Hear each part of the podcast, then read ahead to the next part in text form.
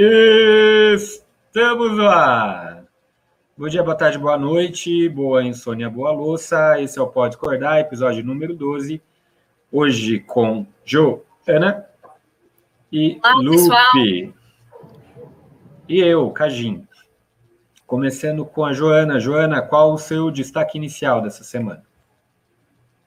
Eu vou destacar aqui esse belíssimo livro do Ailton Krenak, que chama A Vida Não é Útil. Para você que ainda não conhece o Ailton Krenak, ele é um, uma liderança aí do povo Krenak, muito bacana, e ele escreveu durante a pandemia esse livro, ele está dizendo como que a gente tem que encarar, e ele é muito instigante.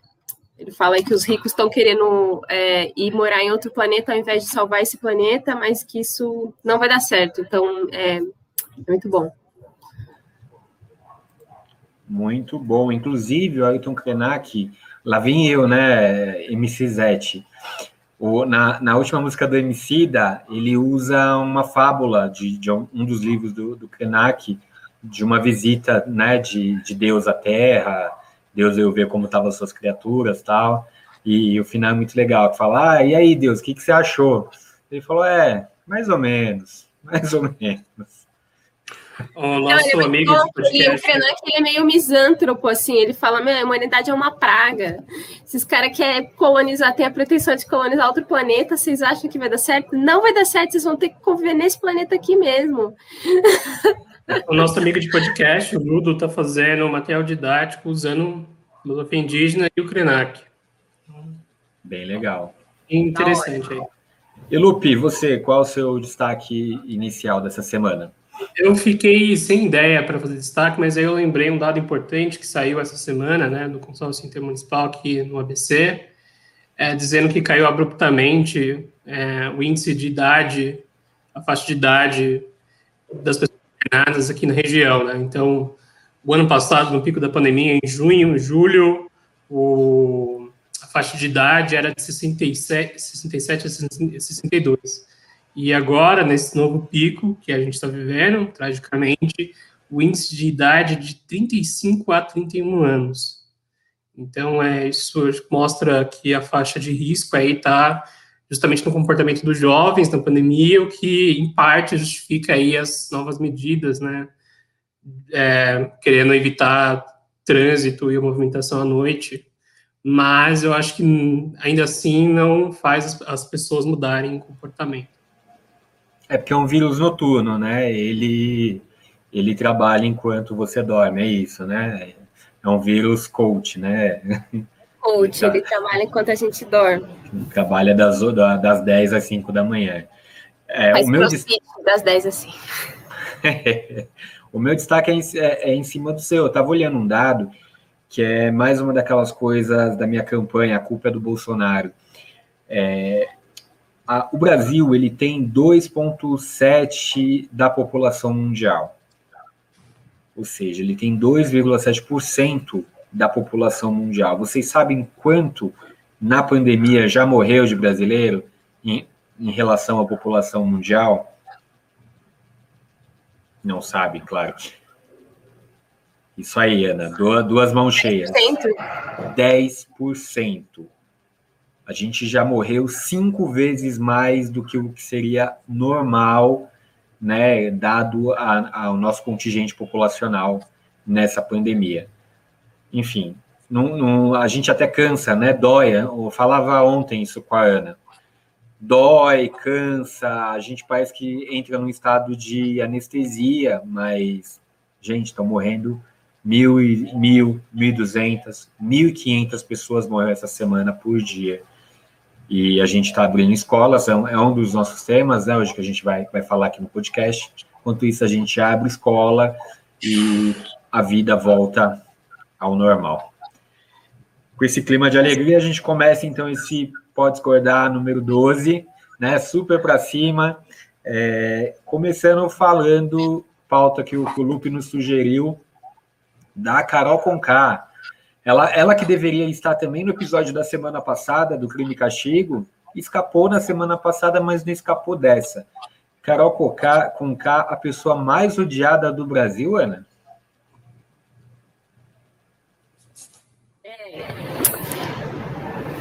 semana passada a gente falou do. Falamos, né, do Nego Di, que já tinha sido um recorde, né? E como que o programa estava caminhando para isso. Foi aí meio que esperado esse 99%.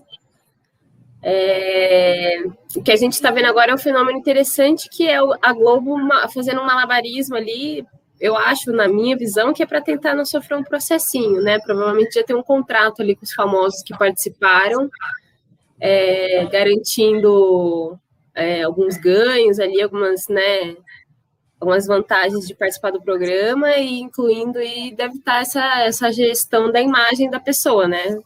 Com certeza deve ter esse compromisso. Da mesma maneira que eles estão né, tratando ali, parece que o, o Projota né, faz muitas, muitos pedidos ali, muitas demandas lá dentro da casa para o Boninho, né? É, ficou, ficou claro que está tendo um tratamento aí para Carol Conká, né? Ela vai aparecer no Fantástico de hoje, parece.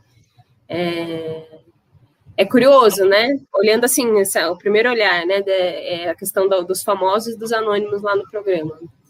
Que, como a gente acho que a gente tinha comentado, né? Por que, que um famoso ia aceitar participar desse programa, né? Sendo que ele já é famoso. E claramente aí tem, deve ter algum, alguns pré-requisitos aí que eles devem deixar claro, eu acho, assim, né? De, do que acontece com eles quando eles saem do programa, tipo, a participações no, né, nos, nos programas da, na, na grade da Globo e tal. E aí a Globo tá fazendo esse esforço de recuperar a imagem dela. Mas acho que eles estão fazendo isso em geral, assim, eles fizeram um pouco com o Lucas também, que acho que foi também uma tentativa, né, de não sofrer processinhos dele, por ele, né, de tudo que aconteceu com ele na casa.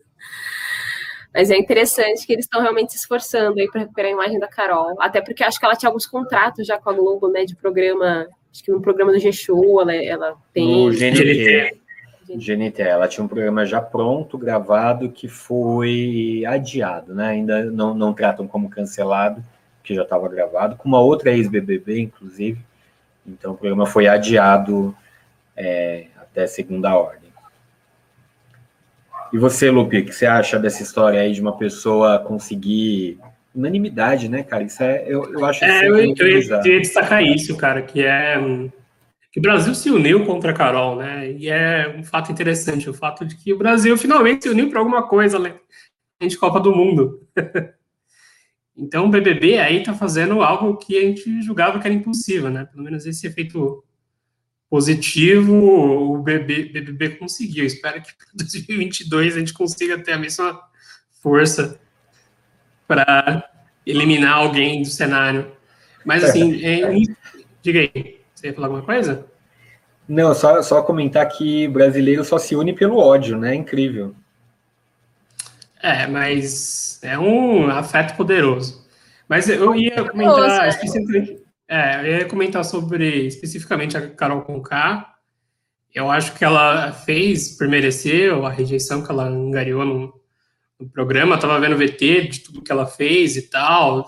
Eu acho que deixa claro que o, o programa deu o azar de, de, sabe, pegar os mais mimados que eu já vi na minha vida, sabe? É, mas deixa, desculpa te interromper, mas uma cena que eu, que eu gostaria de ver Lupe assistindo VTs de PBB. É, é uma cena peculiar, né? Que não, coisa, coisas que não imaginaríamos na nossa vida.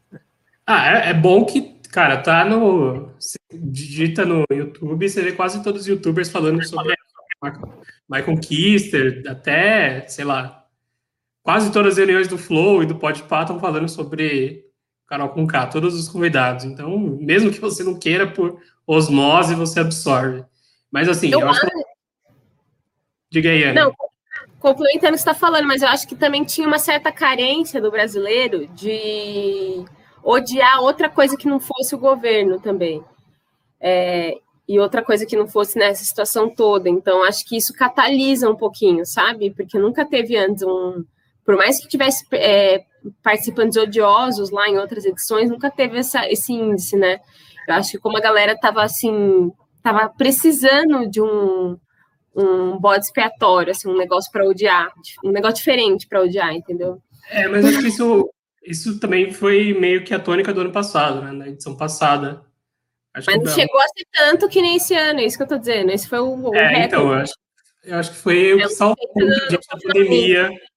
No começo da pandemia em 2020, aquela edição do BBB. Né? Não, não, mas refuto o seu argumento, senhor Lupe. A, a maior rejeição antes da do Nego Di, né? Agora da Carol, era uma da edição três edições atrás, antes, antes da pandemia. Teve uma menina, não, não me cobre o nome dela, que eu não sei, mas tinha uma menina com 94, 93, algo bem bizarro assim. E, e na edição da, da pandemia, a gente teve polarização. Né? Teve a edição histórica com mais de um bilhão de votos, onde tinha o Prior e a Manu Gavassi, que tinham fã-clubes muito é, é, ativos, né? E, então, na, prime na primeira da pandemia, vamos chamar assim, não teve rejeições nesse, nesse patamar. Não, eu não estava falando da rejeição em si, estava falando de usar o programa como uma espécie de bode, bode escapatório, né, da situação que a gente está vivendo. Então, acho que o ah, isso BBB... Sim. Eu, comecei, eu comecei a assistir ano fazenda. passado... Eu comecei a assistir ano passado o BBB porque não tinha nada para assistir, basicamente. Não tinha um futebol, tinha nada competitivo para assistir. E daí eu comecei é, a assistir o BBB, o que comentava e etc. E assim, meio que a, até quem não quer se vê obrigado a, a, comentar. Eu, como professor, preciso me inteirar, porque, tipo, quando não é o BBB em sala de aula, é, sei lá, King Kong versus Godzilla. Esse é o que a gente está vivendo. Você, você Mas, tinha dito que, ia fazer um material de aula em cima disso. Já, já fez? Já rolou? Sim, eu, eu, dei eu, ah, essa aula no sábado passado, já, ontem. E foi super interessante, cara, que depois a gente discutiu várias coisas sobre o programa, ver a percepção das pessoas, a gente discutiu temas a como, sabe... foi tipo a onda, assim? Como é que, como é que foi? É, fala pra Não, gente meio... o que, que abordou nessa aula. Não, a gente falou um pouco sobre sociedade de espetáculo, sobre como a gente tenta transparecer uma imagem, tentar conquistar a imagem, tentar ganhar um público, como isso às vezes dá errado, dependendo do tipo de forçação de barra que a gente faz. Acho que foi um pouco disso que aconteceu no, no BBB, né? Então, acho que é, o programa deu um azar que pegou talvez os piores preparados como manutenção de gente para manutenção de imagem. É, eu não sei se eu, discordo um pouco da Ana no sentido de que é, eu acho que a Carol Conká está fazendo uma gestão pós BBB muito melhor do que o Nego Di. Talvez ajudado pela Globo, mas assim, eu vi. Ah, não, com certeza, mas é isso, porque ela é justamente porque o Diego Di não era famoso, entendeu? Ela já é uma, uma, uma, uma é, né? artista, né? É, ele é ele, famoso. Ele fazia...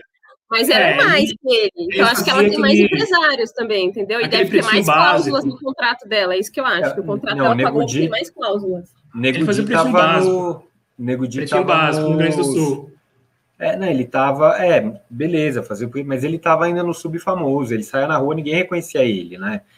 A, a Carol Conká... A Carol já tinha contratos com a Globo, entendeu? Já, já, já tinha. Globo, então acho não vou que ela... dizer, não vou dizer que ela ia ao mercado e todo mundo reconhecia, né? O supermercado todo mundo reconhecia, mas ela já era muito mais conhecida do que ele. Mas o Nego Di, ele queimou a própria imagem, assim, ele tem a ideia, pelo menos no ciclo dos humoristas, de que ele é o o humorista não é engraçado pela participação dele no BBB, porque ele não fez ninguém rir, cara. Não, e tem esse, essa coisa curiosa, que no, na festa dele, de líder, a Globo ofereceu um, um, palco. um palquinho, né, para ele fazer um stand-up e ele não quis fazer. Quer dizer, tipo, burro, né, porque ele perdeu uma puta oportunidade ele de mostrar o stand-up dele e tal. Exatamente. Mas ele já tinha consciência de que não ia fazer sucesso. E assim, não sei se vocês acompanham depois, né? Eu, eu tive a curiosidade de ver com qual, qual era o hall de amigos dele no Pretinho Basque. E, cara, tipo, na mesma semana que ele saiu, só surgiu o podre dele do ciclo de onde ele veio, saca? Monte dizendo, falando de como ele puxou o tapete de várias outras pessoas que passaram lá pelo programa. Então, mas, eu, acho... mas eu, eu, eu farei uma ponderação no sentido que a gente sabe que em determinados momentos, como esse, é, dificilmente, ainda mais que ela está tão queimado, dificilmente vão aparecer os amigos para se queimar junto. Nessa hora que os inimigos, né, os inimigos aproveitam e levantam, quem não gosta do cara levanta a bandeira de que o cara é escroto, etc. Eu, eu só tomaria cuidado para não tomar esse tipo de declaração como absoluto, né? Eu vi uma como... pessoa defendendo ele, que foi o Rafinha Bastos. Alguém que não é queimar gente nenhum nos públicos onde passou. Mas, enfim, eu acho que diferente do Nego Di, que, teve, que não teve apoio, ficou lá jogado aos leões, acho que a Carol K teve um esforço, pelo menos de imagem. A primeira entrevista da Ana Maria, Ana Maria Braga, Ana Maria Braga, eu assisti completo, estava saindo de aula, é, foi justamente ela falando, ó, oh, eu errei, preciso fazer tratamento, sei que minha imagem aqui não é boa, ela tá tentando capitalizar em cima do erro, cara. O Nego Di, quando falou da Maria Braga, foi justamente o oposto, dizendo que, ah, eu não sabia o que fazer, continuo sem saber. Ele parecia que ele não estava bem brifado, né? Não, não estava. E, assim, eu acho que existe também essa, essa dúvida, né? Porque não sei se vocês repararam, no dia que a Carol foi eliminada, a Globo, pela primeira vez, fez um intervalo durante a eliminação, assim que ela tinha saído. Como se. E eles falaram que foi que ela para dar uma brifada nela, né? Então, e com o, com o Nego Di foi sem lubrificante, cara. Foi direto. Não, com todos é, né? Com, com todos é direto, Mas né? vou eu, peraí, vou, vou eu aqui fazer então o advogado da Rede Globo de novo. Eu acho que a, Globo usou realmente o tempo para brifar a, a Carol, mas defendo a Carol que ela é uma mina super inteligente. Independente dos erros que ela cometeu lá dentro, ela é uma mina inteligente, articulada, e eu acho que super capaz de conseguir, ao contrário do Nego Dick, eu, não, é, eu acho que a, o reflexo dele no pós-BBB é, é, o que ele é, um cara ainda despreparado, não tão inteligente, se achou inteligente lá na casa e se ferrou. A Carol não, a Carol é uma pessoa inteligente, carismática e articulada. E ela está fazendo um livro, parece. No, no, no BBB, no intervalo, eu acho que usaram para brifar, mas tem um atenuante para a dona Rede Globo. A Globo vendeu uma cota extra de intervalos comerciais. Porque todo mundo já sabia do engajamento que ia ter naquele episódio e, e, o mercado publicitário ficou em polvorosa e pedindo para o comercial da Globo abrir mais um, um, espaço de comercial. E foi isso que a Globo fez. Ela faturou muito mais naquele episódio. Então, aqui é um intervalo comercial extra, na verdade, que, que eles usaram. Não é que eles botaram só para brifar a Carol. Aquilo ali custou, rendeu milhões e milhões para ele. Tanto que na, no programa da Ana Maria, que o senhor acompanhou, mais uma da, dessas coisas. Eu acompanho a Ana Maria todo dia, só não é. assisti é. esse dia porque eu estava em reunião de trabalho, infelizmente, mas eu assisto muito a Ana Maria. Nesse programa, a Ana Maria aconteceu o mesmo fenômeno. Ela teve um, um intervalo comercial a mais, porque venderam cotas a mais e a Globo faturou para caramba em cima disso. Então, foi mais uma questão comercial. O cuidado que eles estão tomando com a Carol, é, a operação é, passa pano para Carol, tem um outro sentido. Eu acho que a, eu, eu acho que a Globo está muito res, bem respaldada Ana, nos contratos. Ela não, não tem risco, não tem por que é, sofrer um processo. A pessoa entra lá, se desequilibra, mas está tudo escrito em contrato que a pessoa se sujeita a tudo. É, né, ia fazer uma piada de péssimo gosto, não vou fazer. É, mas fica só na minha cabeça, ó, você, vocês fiquem curiosos da piada. Ah, agora eu vou querer escutar. agora escutar. Mas, enfim, eu acho que o, o, grande medo da Globo é o que é, na, na, edição passada, esse lance de colocar os famosos alavancou o programa que já estava em declínio. A fórmula só com os anônimos já tinha se desgastado e dependia muito deles acertarem uma, uma personalidade anônima ainda, mas que fosse muito carismática, que tivesse com os famosos, não. Com os famosos, o programa já, já começa ganhando, já, já tem. Você já conhece alguém, já se identifica de início. Então, a operação passar pano para os famosos é pensando na continuidade do programa. Imagina os, o quanto os famosos não vão pensar em aceitar o próximo BBB, depois do que aconteceu com a Carol, com o Nego Di, do que, que, vai, do que vai acontecer com o Projota. Eu, eu falo como eu era fã do Projota, era no passado assistindo o BBB, eu vi um cara mimado. É, meu, ele fala, moleque de. Como ele fala? Moleque, ah, eu sou moleque de vila, não sei o quê. Ele parece um Nutelinha, é, leite de pera, né? Que fala. Cara é muito, muito chato e muito mimado, cara. Não esperava isso dele. E. Ou seja, pro Projota, só queimou a imagem dele, assim. Quem curtia o trampo dele, tal, só queimou Agora imagina uh, ano que vem, vai convidar o famoso, ele vai olhar para o que aconteceu aqui, como a dificuldade que a Globo não vai ter. Então toda essa gestão é meio que para falar, ó, oh, pessoal, vocês podem entrar, podem se queimar, mas estamos juntos, a gente vai ajudar vocês e pode vir que a, que a gente faça o que você fizer lá, pode ter 99% de rejeição, a gente vai dar um jeito que a gente é a Globo. Mas é isso que eu quero dizer quando eu digo que está previsto no contrato da Carol, entendeu? Eu acho que a Globo fez esse contrato especial para famosos, para participar lá, no qual já está previsto que, independente do desempenho deles no programa, saindo de lá, eles vão ter participação na grade da Globo, vai ter né, publi, vai ter isso e aquilo. Eles devem ter oferecido vantagens para os famosos para eles participarem do programa, incluindo todo esse tratamento na hora de sair do programa, entendeu? Eu acho que tem, já está previsto, entendeu? independente da rejeição que ela tivesse, eu acho que já está previsto em contrato que ela ia ter um espaço para, né, para um espaço especial assim na, na, programação da Globo. Ah, eu acho que não, acho que é mais gestão de danos do que algo previamente acertado. Eu, eu acho que mas assim, você acha que a gestão de danos está prevista no contrato, né? Eu acho tudo bem a Rede Globo ter, mas assim, fica estranho ela não exercer essa mesma funcionalidade com todos os participantes. Né? No caso do Nego Di, parece que ela simplesmente lavou as mãos.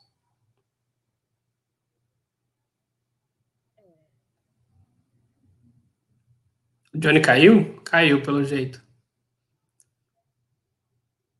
Ou eu que caí? Mas acho que isso um pouco, é, é isso que o Johnny estava falando. Eu acho que depende um pouco de quanto, quanto dinheiro dá para a Globo, entendeu? Aquele famoso. Tipo, é isso. Ó. A Carol já tinha contratos com eles, já tinha publis com eles. Então, talvez eles te, teriam mais a perder, entendeu? Com a imagem dela ficando negativa do ah, que claro. a imagem eu, eu acho que, inclusive, acho que a Carol. É um programa todo gravado, sabe? Agora o programa não vai para o ar, tem que ir, então tem que recuperar a imagem dela, né? Eu acho que, inclusive, a Carol Conká era uma das favoritas, né? A ganhar o é, programa. É, no início ela era junto com, com o Projota, né? Um dos favoritos. Eles não esperavam que ia ser essa merda toda.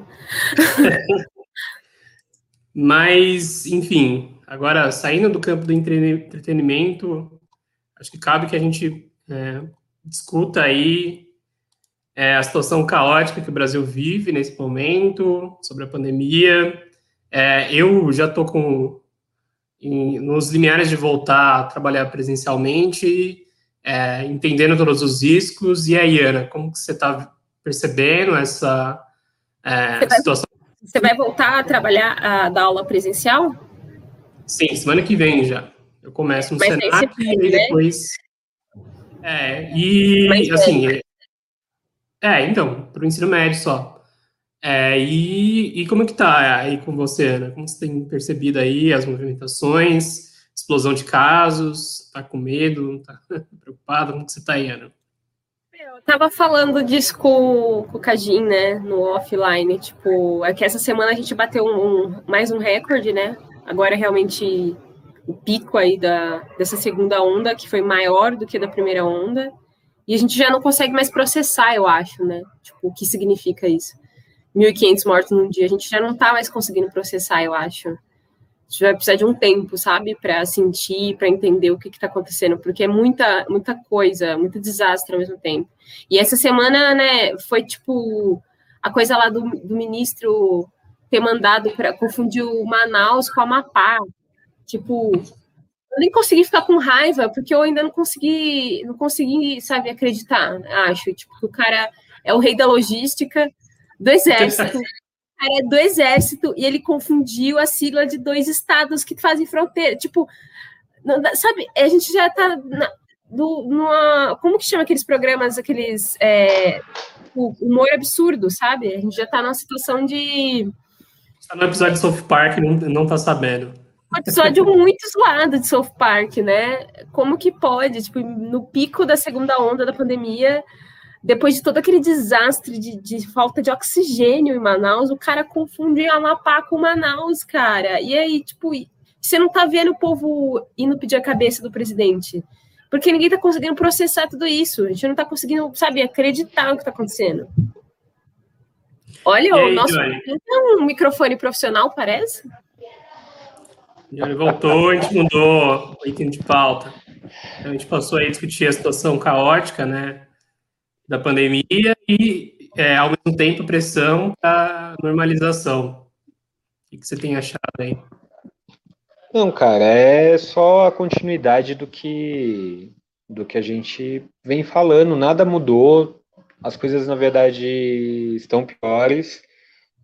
É, a Ana falou, a gente tem um, um, ministro da saúde que é do exército, cara. Eu acho que para ser do exército, no mínimo, é, você deveria ser bom em geografia básica. E nem isso, nem isso. Então. E decorado as, as siglas dos estados.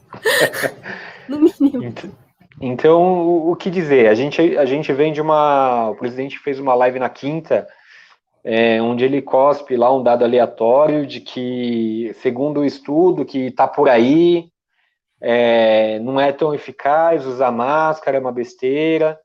Cara, é o, que, é o que eu falo com você direto, Lupi. É o presidente falando isso, cara, não sou eu. Não é um Zé Ruela qualquer. É um Zé Ruela, mas não é um Zé Ruela qualquer falando isso. E isso, isso tem sim repercussão na realidade de um povo que, como a gente fala, já é, já tem uma tendência a não seguir tão bem assim as regras. Ok, concordo com você. A gente tem um ethos brasileiro que pode, pode levar isso, mas você tem um presidente cagando em cima de tudo, cara. Enquanto isso, na Nova Zelândia, por causa de um caso, né? Já tinha, já tinha acabado a pandemia lá na Nova Zelândia. Aí, aí apareceu essa semana um caso, alguém ficou doente, eles decretaram lockdown geral. tipo, meu, que diferença, né? Como deve ser bom morar num, num, país que o presidente não quer te matar.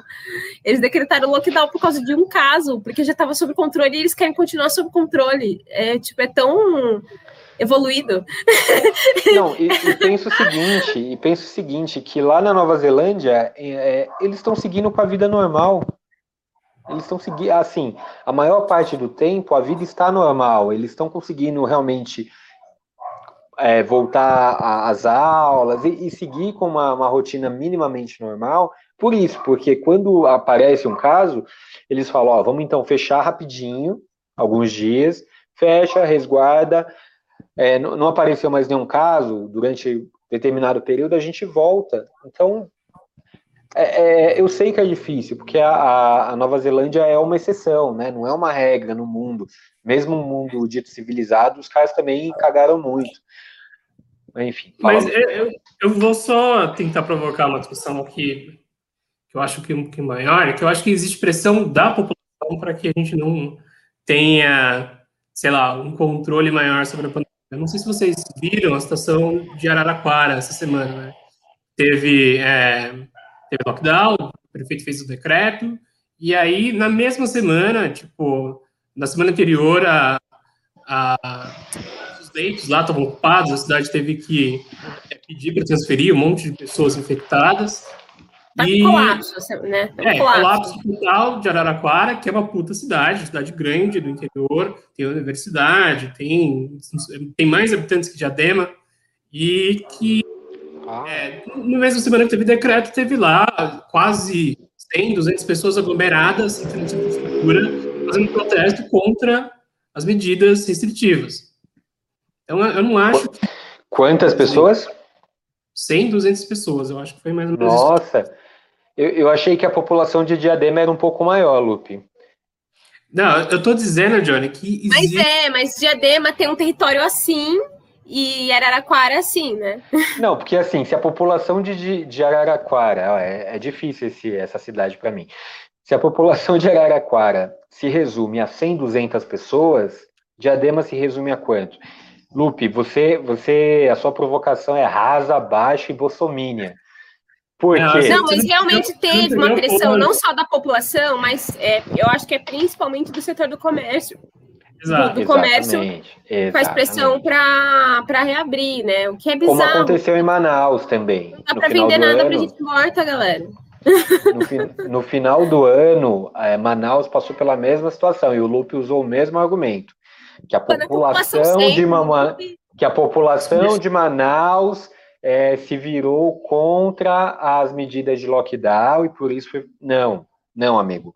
A sociedade civil é, organizada se restringe a ONGs, né? A Ana sabe disso, a Joana, e, e, e com força mesmo para influenciar no, no Estado, no prefeitura, governo, estão os comerciantes, os industriais, esses é que, que se manifestam e fazem uma política pública mudar de, de direção. E eles é que mandam seus funcionários para a porta de prefeitura, é, fazem carreata. Hein? Eu achei, achei engraçadíssimo que não foi. Teve um, um, outro nessa semana, que não foi lá em, em Araraquara, mas foi em outro lugar, onde o pessoal fez é, a manifestação toda nos seus carros, todo mundo dentro do carro, protegido, para que tudo abrisse.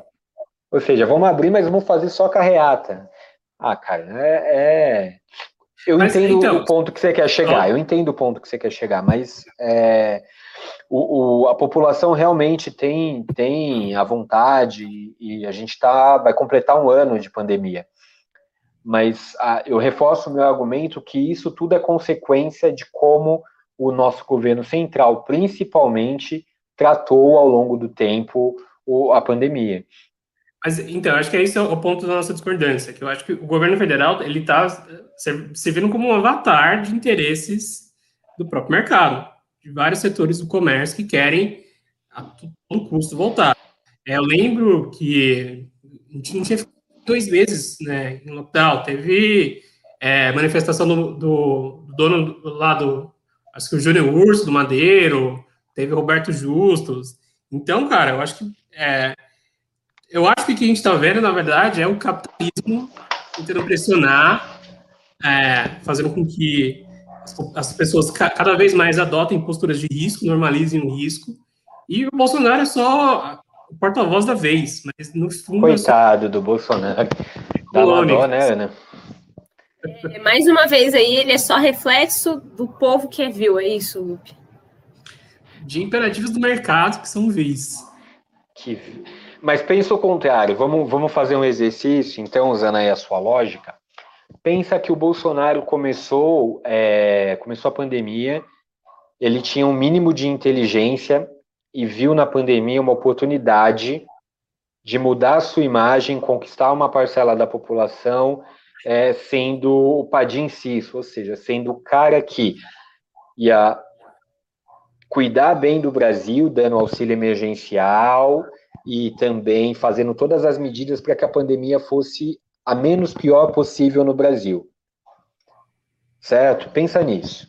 E daí ele faz campanhas de conscientização de uso de máscara, o governo federal. Campanhas de uso de máscaras, campanhas para vacinação, campanhas do fique em casa. Ele, ele toma medidas duras de fechamento de portos, aeroportos, e faz campo e, e, usa o que o nosso governador aqui de São Paulo faz muito bem, usa o marketing para se promover em cima disso, em cima de uma responsabilidade social. Feito isso, como que você acha que o mercado ia, ia se posicionar? Ia ser contra. Não ia, não ia, porque ia, o, o, ia pegar muito mal para qualquer pessoa na sociedade se posicionar contra essas medidas de cuidado, Lupe ia pegar não, muito não, mal. Acho que, não, acho que o mercado ia pressionar, acho que já existia pressão e acho que o Bolsonaro adotou até o discurso de vários setores aí que acho que o aconselham. E assim, o que eu acho interessante, acho que vale um ponto de reflexão, é que os outros governadores também têm essa mesma pressão, e eles também não fizeram restritivas eficientes também por causa dessas pressões. A gente não está. Não, não, não, não, não, não. O governador, não, governador peidou. Os governadores começaram, começaram. Eles também reagem aos interesses, sem dúvida. Mas os governadores começaram, quando começaram a, tomar qualquer medida restritiva, o Bolsonaro correu para se posicionar contra, criando uma onda contra os governadores. E alguns governadores de direita, de centro-direita, enfim, para como Dória aqui em São Paulo, começaram a recuar a partir do momento que viram que o Bolsonaro estava avançando na, na sua base eleitoral. Então, foi mais uma pressão vinda do governo federal, um boicote muitas vezes, do que vindo do, do mercado e etc. Até porque, Lupe, não era o Brasil, era o planeta todo é, é, entrando em pandemia, entrando em lockdown, parando. Então, não era uma coisa só nossa as grandes forças econômicas, elas estavam vendo o que estava acontecendo no mundo todo, não era só aqui. Mas, Johnny, você está partindo do pressuposto que houve lockdown. Acho que não houve. Não, houve decreto, por não, exemplo. No Brasil não, não houve. Não houve. Não, é isso. Não teve decreto, por exemplo, como na Argentina, que impedia a gente de ir para a rua. Esse tipo de, de medida que eu estou dizendo. Não, caras... isso teve. Teve isolado, mas teve. Teve no Maranhão, teve, teve de forma isolada.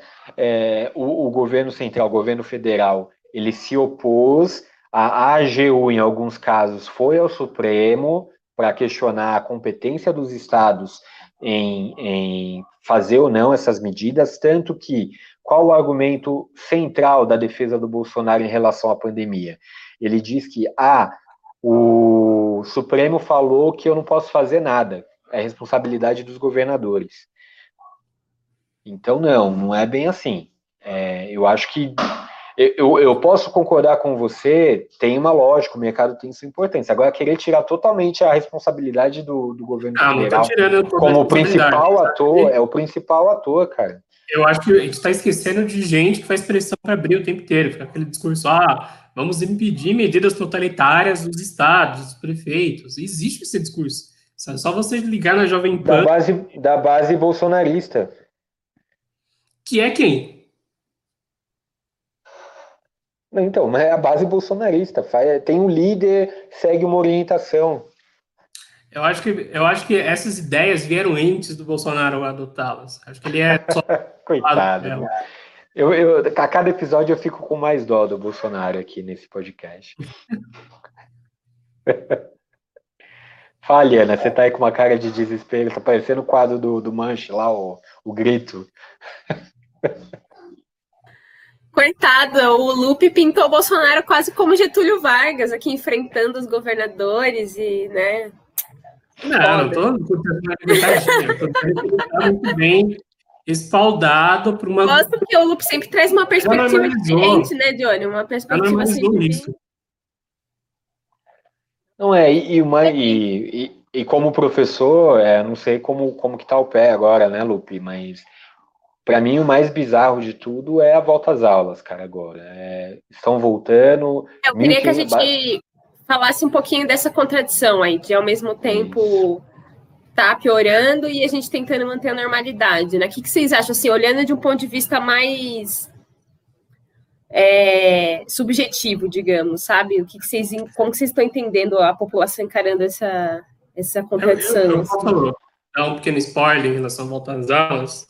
É, eu acho que se o Ludo tivesse aqui, o Gabo, a gente até se surpreenderia, mas eu não sei se vocês estão sabendo, mas é, foi organizado uma espécie de até espontânea, né, uma espécie de organização com os professores, eu, a gente está se organizando por WhatsApp, pelas redes sociais, e assim, provocando sindicatos, provocando diversas instituições aí de proteção ao trabalhador, para impedir que os professores voltem às aulas. Então, aconteceu agora com o Simpro, vai, a POSP também está fazendo a consulta dela, e que, é, pelo menos para mim, acho que deixa claro, pela adesão, que não foi uma adesão pequena, a gente está falando de quase 80%, 90% dos professores evitando a volta às aulas. É, eu e... questionar isso, cadê o, os sindicatos né, dos professores? Mas não tem uma movimentação grande, por exemplo, para pleitear a vacina né, para os professores? É, acho que não, acho que a gente perdeu um pouco esse debate, porque, de fato, o grupo de risco das pessoas que estão morrendo são acima de 60, 70. Então, eu acho que faz sentido, pelo menos por agora, vacinar esse grupo primeiro. Mas é, eu acho que a volta às aulas agora são precipitadas exatamente por causa do perfil de rotação dos professores. Então, eu acho que vocês já sabem, né? Tem uma média de professores que trabalham e que eles trabalham geralmente em mais de duas instituições. A média é 2, alguma coisa. Então, se você dá escola, se você dá aula numa escola é, específica, se você é contratado, você é minoria. Poucos professores trabalham em um local só. A maioria fica perambulando aí, ou pela mesma cidade, ou por várias cidades da, da capital, e isso aumenta o risco, né? Imagina um professor como eu que dá aula em, em três escolas diferentes, duas particulares e uma pública. Duas em Diadema e uma em São Paulo. É, eu teria que pegar três ônibus, é, mais o metrô, e isso aumenta o risco exponencialmente. Então, acho que é, é, por causa disso que eu acho muito mais delicado a volta às aulas para os professores. É, eu acho que os alunos também estão nesse mesmo balaio, porque eu estava vendo um pouco o perfil dos estudantes, né, é, do que eu dou aula, e tem bastante gente de outras regiões. É, eu dou aula numa escola que tem várias unidades, é aí um dos estudantes mora na Zona Leste, depois vem para São Paulo para conseguir ter aula, imagina a quantidade de risco. É uma circulação muito grande, né? É, quantidade de risco que ele está se expondo. E acredito que mesmo que seja tudo perfeitinho a organização das escolas, com máscara, com álcool em gel, com distanciamento, ainda assim você está se expondo ao risco pelo trajeto. E acho que isso é, é cabal aí para matar essa questão de que as voltas aulas é precipitada agora.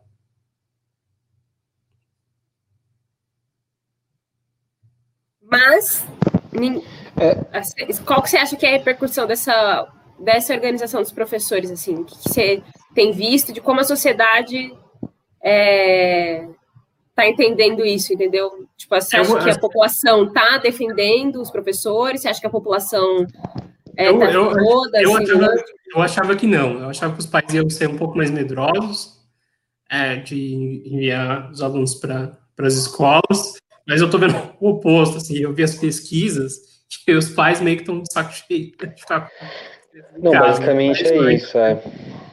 Mais de 90% é quer, querem ver os filhos na, na escola.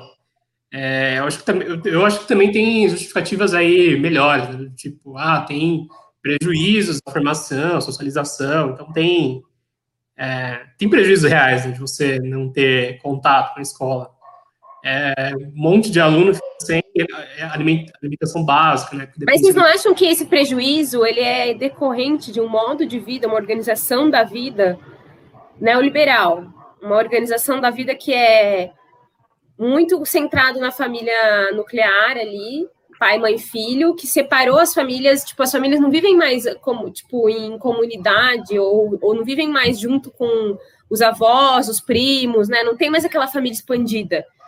O neoliberalismo induz as pessoas a ter uma família é, reduzida, né? A família que é só o, o, membro ali, o pai, mãe e os filhos.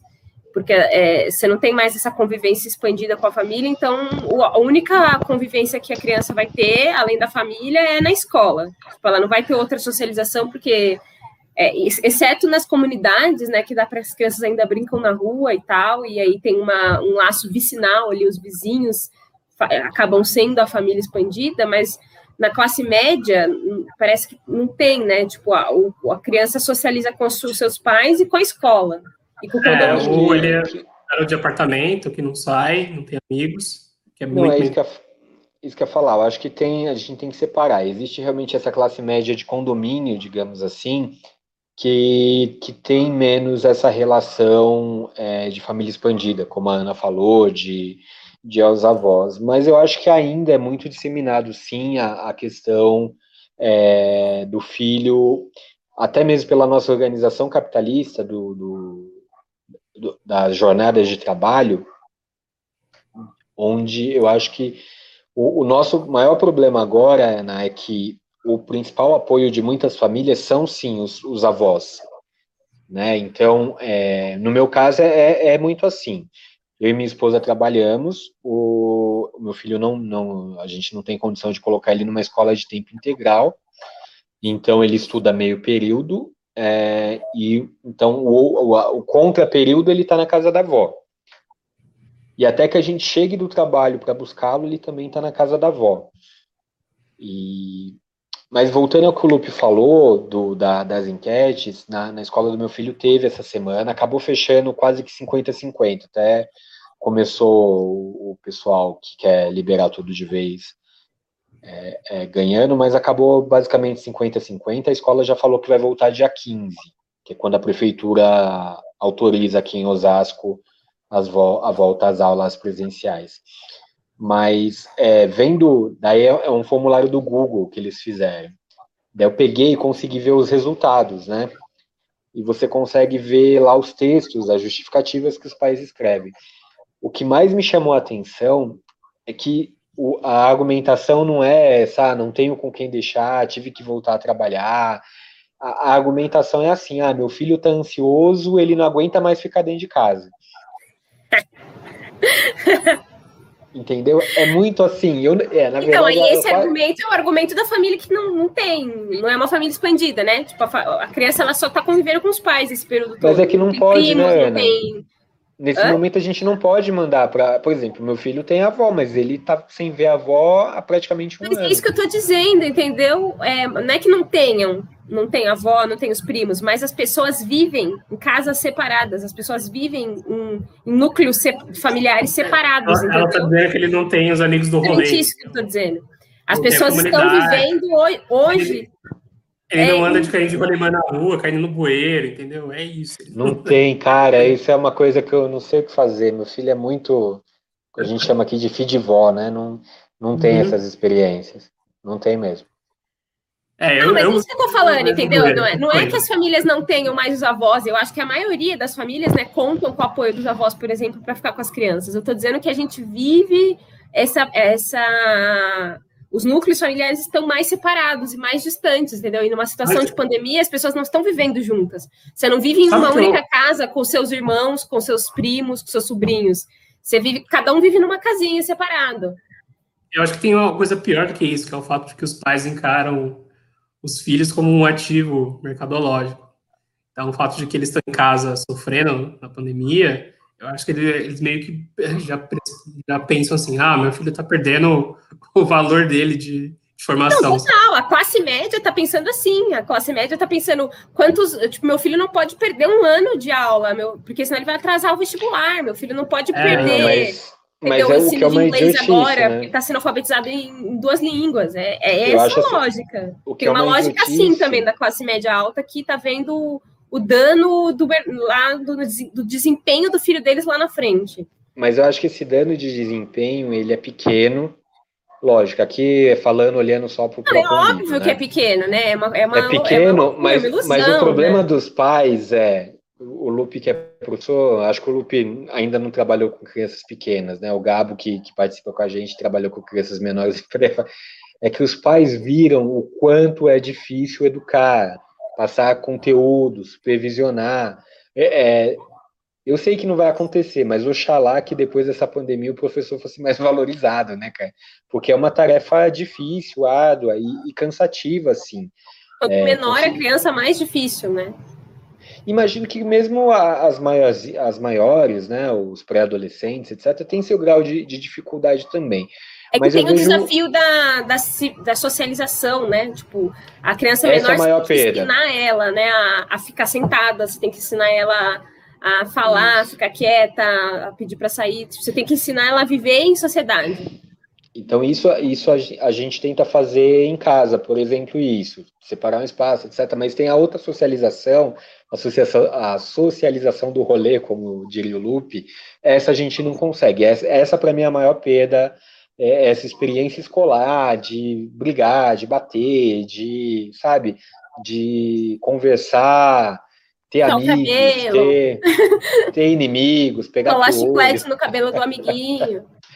Isso realmente é difícil, mas a gente não pode negar, e aqui eu, é o que eu vejo, né, que existe uma nova socialização. de certa forma, o, o que acontece aqui na rotina do meu filho? Ele tem a aula, e a gente até limitou um pouco o acesso dele ao celular, né? Porque tem a aula, daí de manhã ele não, não mexe em nada no celular, tem a aula no computador à tarde e à noite ele pega o celular. Daí ele pode pode para que que ele pega o celular? Ele pega o celular e vai para jogos é, com os amiguinhos da sala. Então ele, eles jogam um, um Roblox, que é um jogo que eu não sei explicar, mas que tem vários cenários dentro do jogo, é, mas, e é um cenário de socialização.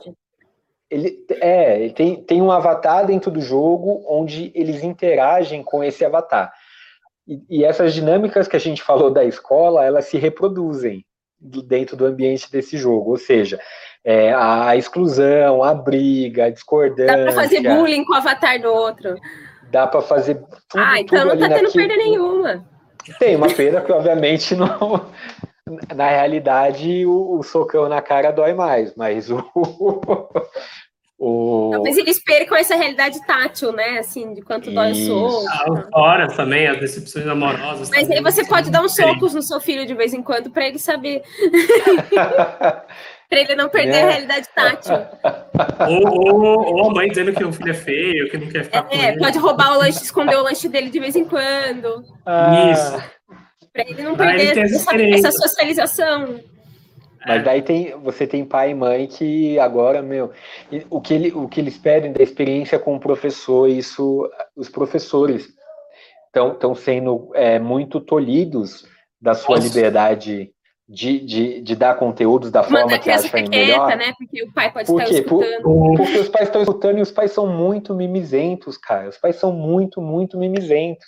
Eles acham que tem que tratar o filho deles como trata uma criança da creche a vida toda, e não é assim. E é, é o mesmo para ensino médio, não, não acho que é diferente. Isso a gente tem que fazer um programa à parte sobre o problema da, da geração mimada que a gente está criando cada vez mais mimada, assim, porque os e, pais. Sabe qual, sabe qual é pior de tudo? Eu dou aula no remoto para 42 foco em alunos. E eu sou professor argumentativo, né? Eu preciso que o aluno fale comigo em sala de aula, eu preciso que os alunos argumentem. Cara, tem sido um desafio, porque Além de tudo, sabe quanto, quantos, uh, quantos minutos de aula eu tenho? Eu só tenho uma aula só, 50 minutos por turma. Nossa, é. E, às vezes isso é só para começar a organizar, né? O, as relações ali no virtual. É, é difícil. Eu, eu, acompanho porque a gente acabou, a gente chegou à conclusão. Ano passado a gente te, fez um cantinho para ele, para ele ter a aula sozinho. Só que não, um menino de oito anos ele não tem disciplina para ficar sozinho e, e, e, desconecta muito fácil ali do, do que a professora está passando, daí falou, não dá, não estava dando certo. Então a gente fica aqui onde a gente está trabalhando, ele fica ali do lado e a gente supervisiona na medida do possível. Joga então, uma folha de papel, gente... ei moleque, tá vendo? Não? É, dá uma chamada, a gente tem que dar uma chamada, presta atenção, é, às vezes está fazendo a lição, daí de repente para assim e fica. É, é... Muito parecido com a gente no trabalho. Ana, pô, isso é gravado, não fala isso. É... Mas tá respondendo o um e-mail, de repente fica olhando para o nada, pensando na vida. E, e, então a gente vê todas essas dinâmicas, mas eu acho que de alguma forma a gente vai sair disso, não é copo meio cheio, né?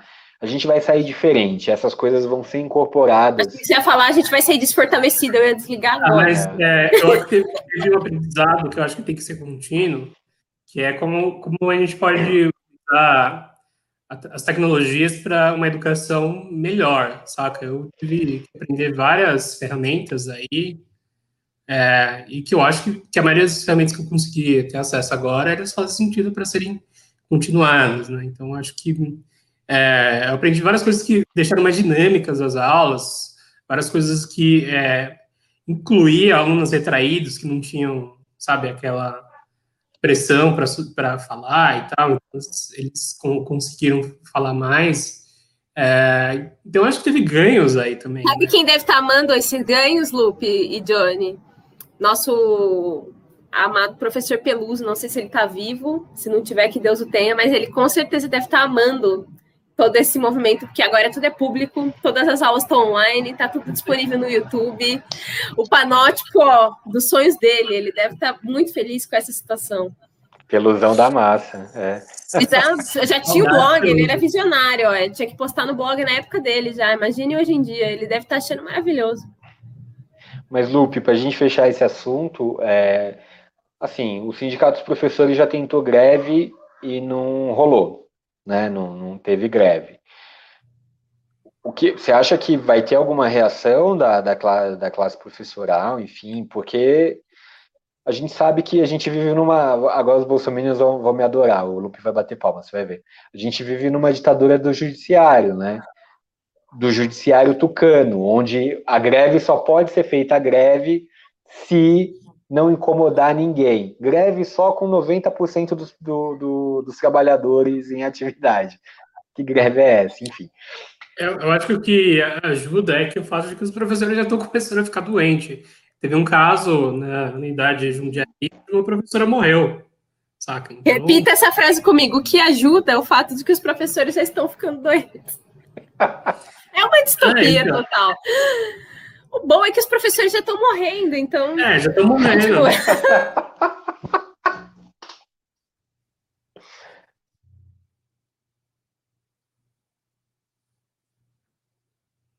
Pô, o Johnny caiu de novo. Ele até caiu depois dessa, né, Lupe? É, ela não aguentou, cara. Olha a frase que você falou, o bom é que os professores já estão ficando. Desculpa aí para os ouvintes, você que está é ouvindo, peço perdão. Mas a realidade é essa, é distópica mesmo, e a gente está aqui para meter o dedo na ferida. Então continua aí seu raciocínio, Lupe. Por falar em realidade utópica, distópica, é, eu acho que agora acho que vale a pena a gente falar do nosso último assunto de hoje. Aproveitar que o Johnny voltou, eu acho. Se ele não teve um derrame. Voltei, voltei. Não, voltei. Tá com cara estranho, acho que você estava tendo um derrame. É, que eu estou lutando aqui com, com as minhas limitações tecno, tecnológicas, mas vamos lá. Então, mas a gente marcou o último ponto de pauta hoje para o universo cinematográfico da Marvel. O MCU, né? Conhecido também como meu.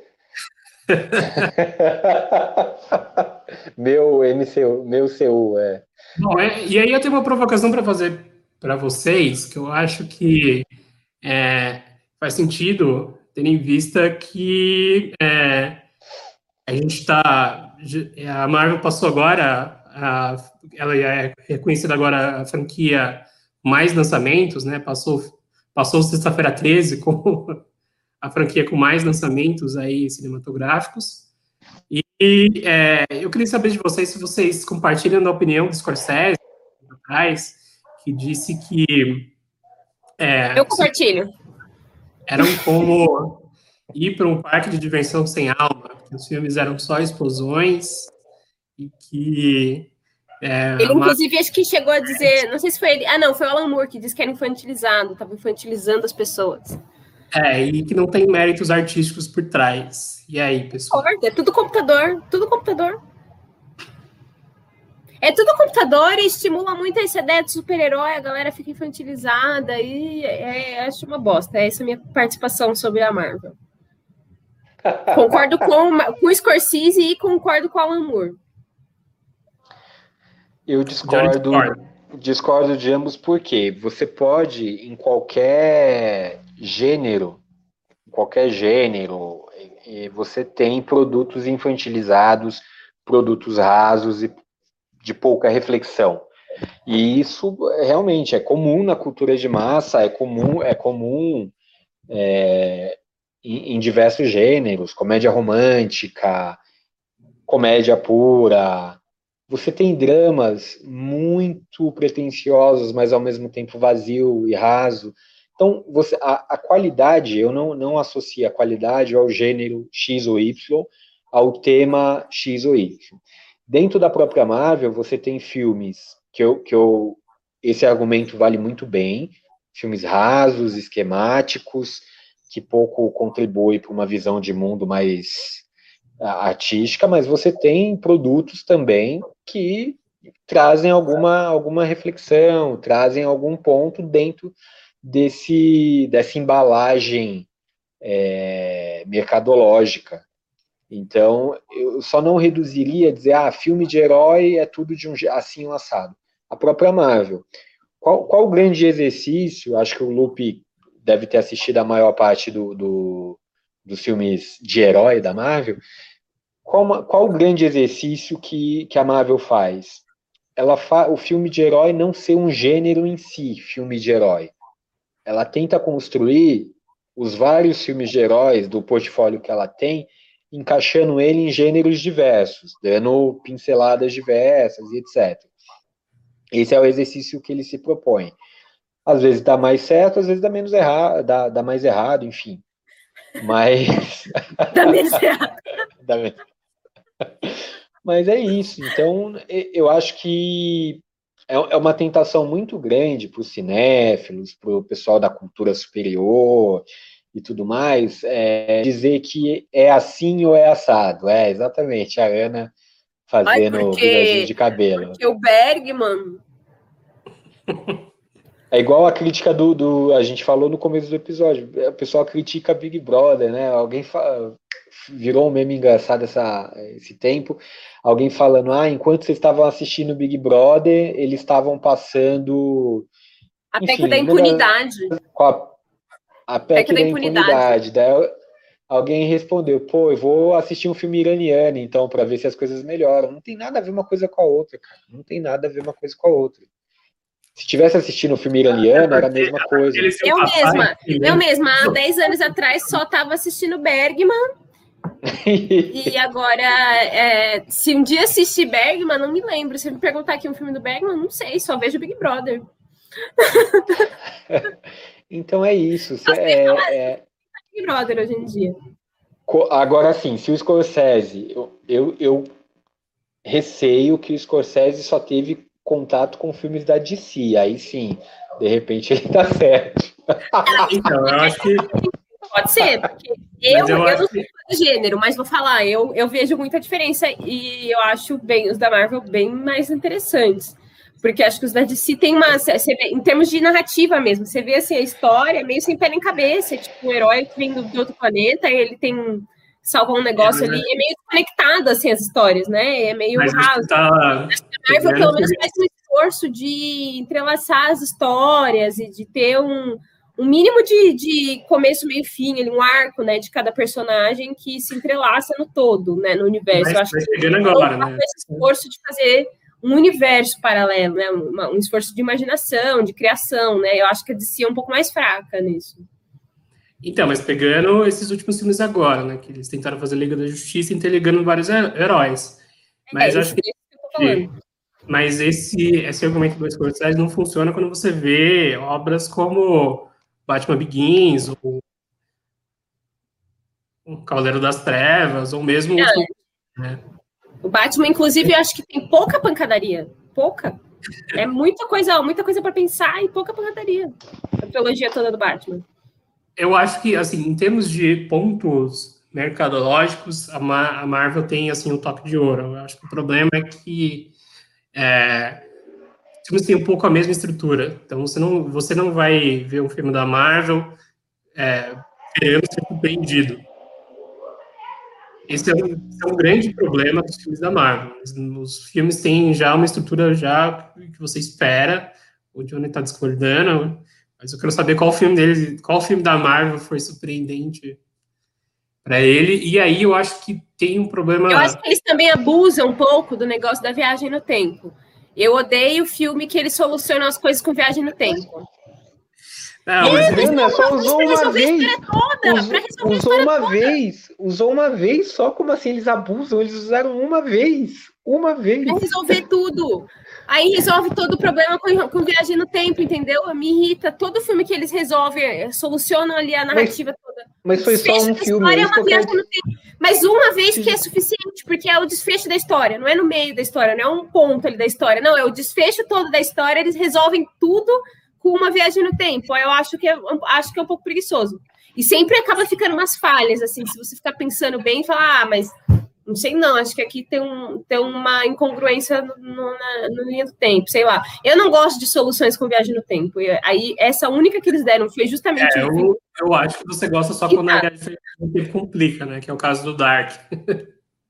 É, só quando não tem sentido nenhum e te faz sentir angústia. Agora, se é para resolver dar um final feliz, eu odeio viagem no tempo para arrumar um final feliz, cara.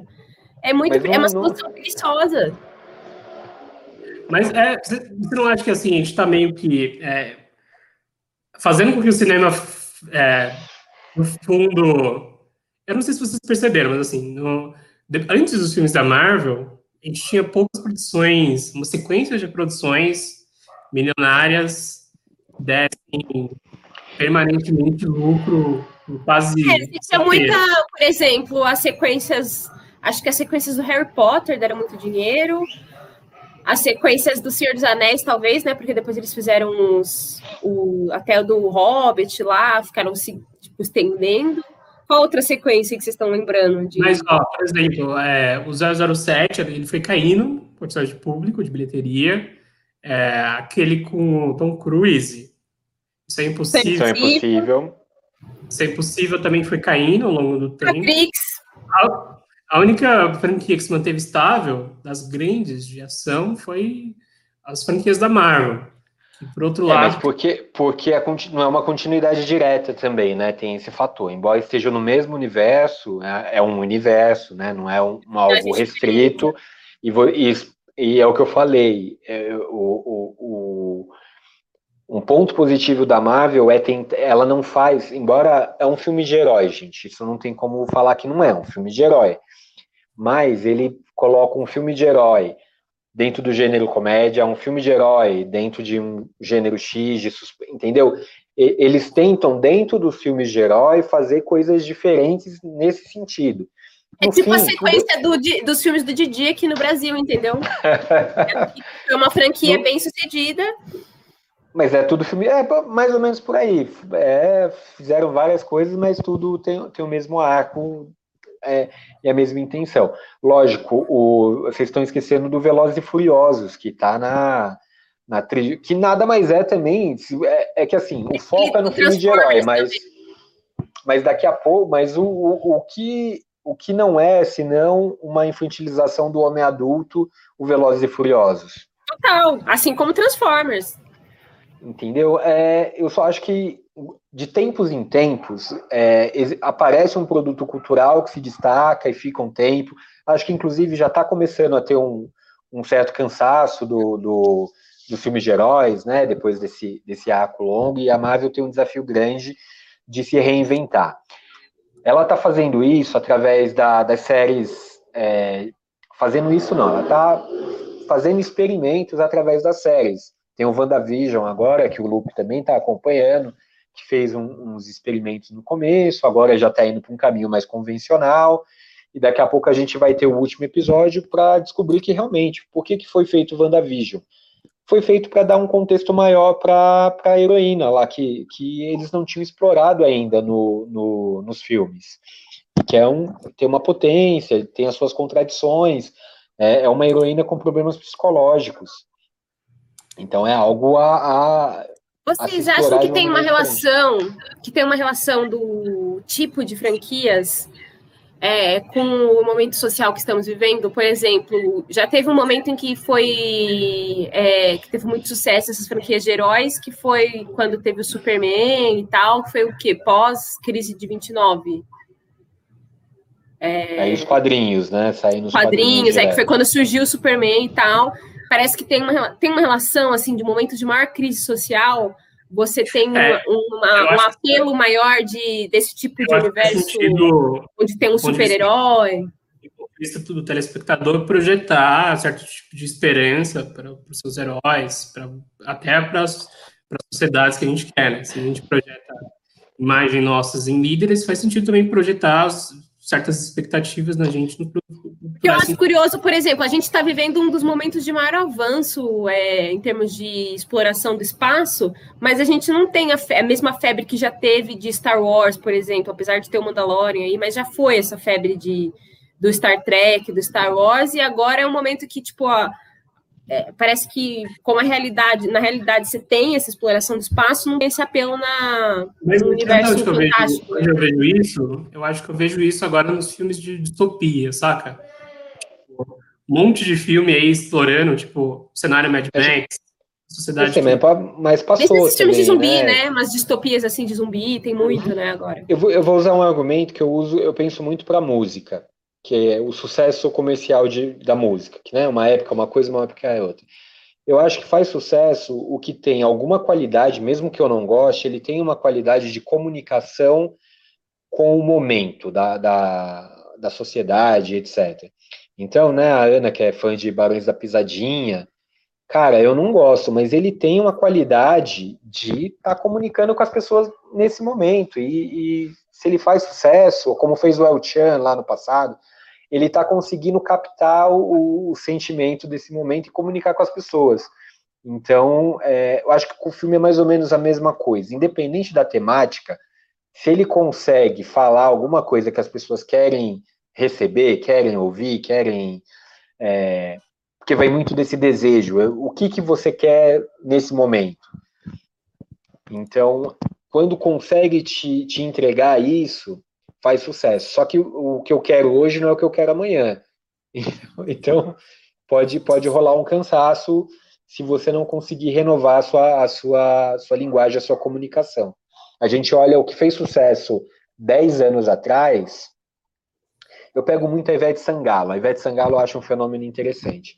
Qual o último sucesso musical da Ivete Sangalo? Não tem quase nenhum.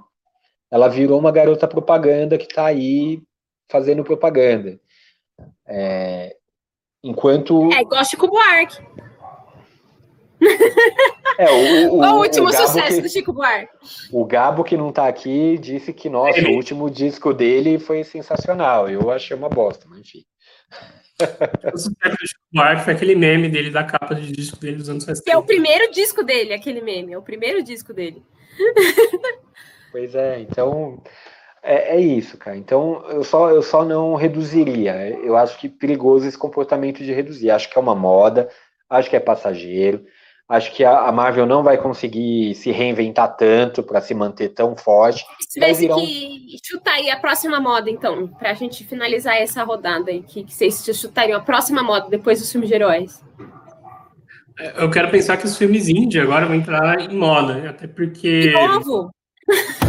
Eu, eu, cara, eu, eu tô curtindo agora essa vibe que veio do Nomadland, cara é, uma série de filmes agora que nos últimos anos tem arrebentado aí a indústria. E talvez a próxima moda também ser, continue sendo o sistema coreano também, que é também uma tendência. É, não sei, acho que a gente vai passar por um momento de depressão social no mundo, pós-pandemia, é, porque a gente está vivendo esse momento em que altas esperanças, altas expectativas por um mundo que a gente idealizava como um mundo bom e que, desculpa, era uma bosta também. Então, a, a, vocês já, já viveram aquele, aquela, aquela questão de você criar expectativa, uma expectativa muito grande com o lançamento de alguma coisa, de um filme, de um disco, etc. E o negócio nunca ser tão bom quanto era a sua expectativa? Acho que vai ser mais ou menos isso com o mundo. Então, a, a próxima a próxima moda vai ser o que conseguir comunicar com esses, ser, esses seres humanos frustrados que vamos nos tornar. Schopenhauer, a próxima moda. Então. o mundo, hotel de turismo vai ser a próxima moda. É, depois que a gente voltar da pandemia, a gente vai descobrir que a sociedade gente supervalorizou os contatos, os amigos. Entendeu? A gente vai voltar para casa agora sem nenhum problema, sem ninguém reclamar. Não, pois é, é, e daí eu acho que esse, a gente vai, acho que vamos nos tornar essas pessoas frustradas. Essa é a minha aposta. Mas... E, e, não, frustradas porque é a expectativa, a expectativa de que, nossa, a gente está idealizando o mundo que a gente vivia, que não era tão bom, mas pela privação desse mundo a gente começa a falar, nossa, era tão bom estar com os amigos e beber no bar, etc. Mas a nossa vida era beber no bar um, quatro horas de um mês, sei lá, sabe? Ou, ou duas, três horas de uma semana. De, depende do tipo loop, é. você é, né, eu, tô falando de, eu tô falando do geral. Tem as exceções de pessoas mais felizes que passavam a semana toda no bar, beleza, mas. Então, é isso. Quem vai se comunicar com. Isso, essa... o destino. O, o, destino certo é a frustração. A gente espera ter levantado o seu astral aí do domingo. Mas, mas gente, acho que a última mensagem que eu vou deixar, já encaminhando aí para o final, é que quando a gente passou no, no ponto de 250 mil mortes, a gente não associou que isso é uma quantidade, que isso é igual a quantidade de habitantes de uma cidade inteira. Então a gente perdeu. A gente e você, né, Bolsonaro? Eu. Eu associei, é, é, eu tô tentando eu, processar cara... ainda. Como eu disse pro Johnny, eu acho que é uma coisa difícil de processar. A quantidade equivalente à Foz do Iguaçu em vidas. Tem um site. Não, muitas cidades. Eu cresci no interior, muitas cidades do interior não tem 250 mil habitantes. Tem um site que do começo da pandemia ele começou a fazer o seguinte: ele começou a mostrar estádios de futebol onde tinham aquela lotação. Então, começou lá, ah, 15 mil motos, daí ele mostrava um estádio com capacidade para 15 mil. Agora ele já está mostrando dois estádios, tipo, ah, já morreram dois maracanãs da década de 80 lotados, que cabia 100 Cinco Maracanã, hoje. É, de hoje, né? Mas digo da, da década de 80 que cabia 150 mil, 120 mil, sei lá. Então, é, é, não, Lupe, eu, eu penso nisso direto, cara. É, é alguém lançou... É o que eu estava te falando no começo, a gente está perdendo a capacidade de entender quanta gente é isso, né? O que significa 1.500 pessoas morrendo um dia? É difícil processar já. É difícil pensar, entender e ficar de luto. É difícil ficar de luto, porque você não tem tempo, porque vem outra merda acontecendo em cima, você não tem tempo para processar isso. Né? O brasileiro não tem tempo de ficar de luto, porque vem, vem outras merdas acontecendo em cima. Não, ficar de luto é, é, é, um ano, cara. Infelizmente, a, a, o ser humano, ele, ele realmente ele se acostuma com tudo, ele se adapta a tudo. E nós nos, nos adaptamos e nos acostumamos a escutar que todo, que todo dia estão morrendo 1.500 pessoas. É isso. O que fazer? Bem, fazer. algumas coisas para fazer, a gente, a, a gente sabe que não vão acontecer nos próximos dois anos. Talvez nem aconteça nos próximos seis, talvez o, o Bolsonaro seja realmente reeleito. É, então me faz pensar gente... facada maldada do caralho. Facada maldada do pois é. caralho. É. Talvez a gente estenda a pandemia por, por mais um ano. É, tem essa possibilidade, porque como a gente não, eu não tá acho, vacinando... eu acho que não, a gente não vai conseguir vacinar a população necessária até o final desse ano. Eu acho a que a gente vai ficar nesse fecha e abre até o final do ano. Porque o problema é assim, por que, que tinha que correr o máximo possível? É, independente do Bolsonaro nisso, né? A incompetência dele agrava, mas a gente está num, num, num, contexto onde o mundo todo quer o mesmo produto, então a, a, o insumo é, é limitado, enfim, leis do capitalismo a gente precisava vacinar o máximo de gente o mais rápido possível para que reduzisse a circulação, tiver reduzindo a circulação, reduz a possibilidade de surgirem novas variantes. O que está acontecendo no Brasil? O oposto disso. A, a, a gente está num ritmo lento de vacinação, as pessoas estão indo para a rua trabalhar, se divertir, seja lá o que for, porque a, gente entende, é um ano preso em casa, eu estou aqui um ano em casa vou saio para ir ao mercado e só e, e sabe não, não, fui a parque não fui à praia. O máximo que eu fiz foi alugar uma casa para passar uma semana no, no, interior longe das pessoas como eu já estava ou seja eu repliquei nas minhas férias a minha condição do ano todo. E é isso. É, não sei mais o que eu estou falando. Vamos terminar isso aqui. Podia ter chamado. Fiquei triste agora Não, mas se eu chamasse você, então, não faria sentido. Eu gostaria de chamar é, os amigos. A gente ficaria sozinho. Jogar uma bola, jogar um basquete, jogar um baralho. Jogar ficar um... sozinho juntos. Uma guerra de filósofos. Não, a gente sente falta dessas coisas, que só que eu só pontuo, né? Não quero deixar ninguém triste, mas isso é, esses eram as exceções da nossa vida. A nossa vida normal era sair, trabalhar, voltar para casa. Ficar parado no trânsito, ficar preso ficar no parado trânsito. no trânsito, ficar é, abraçado com alguém no, no transporte público, sentindo uh, odores agradáveis de axilas após um dia todo de trabalho. Então, essa era a nossa realidade. É, é, é disso que algumas pessoas estão sentindo falta. Algumas não, coitadas. Estão Você já viu aquele meme do cara que tá dia. sentindo falta da rotina? Daí ele se veste, põe a mochila, aí ele apoia assim na no box da, do banheiro para ficar em pé com fone de ouvido, com a mochila nas costas, em pé, durante uma hora e meia, segurando assim com o braço. É, eu de vez em quando transava. Falta da rotina. É uma hora em pé com o braço levantado. Agora tem que contentar a cor de Elis no Tinder. Sim. Não, você tá igual os estudantes, vai ter que se contentar com o sexo virtual. Voltou à adolescência, amigo.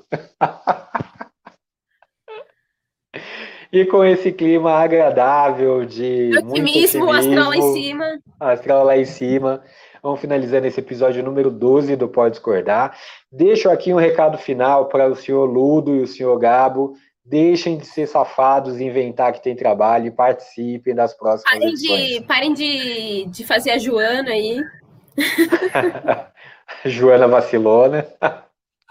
Não, assim, se bem que Só eu posso dar gosto também. nesse programa, hein? Tem outros vacilões que dormem na hora que marcaram o episódio. Mas dito isso, terminamos o episódio número 12. Você que gostou, Que... Parabéns, você é uma pessoa sensacional. Tem que não gostou, tem coisa pior por aí. Tem coisa pior por aí.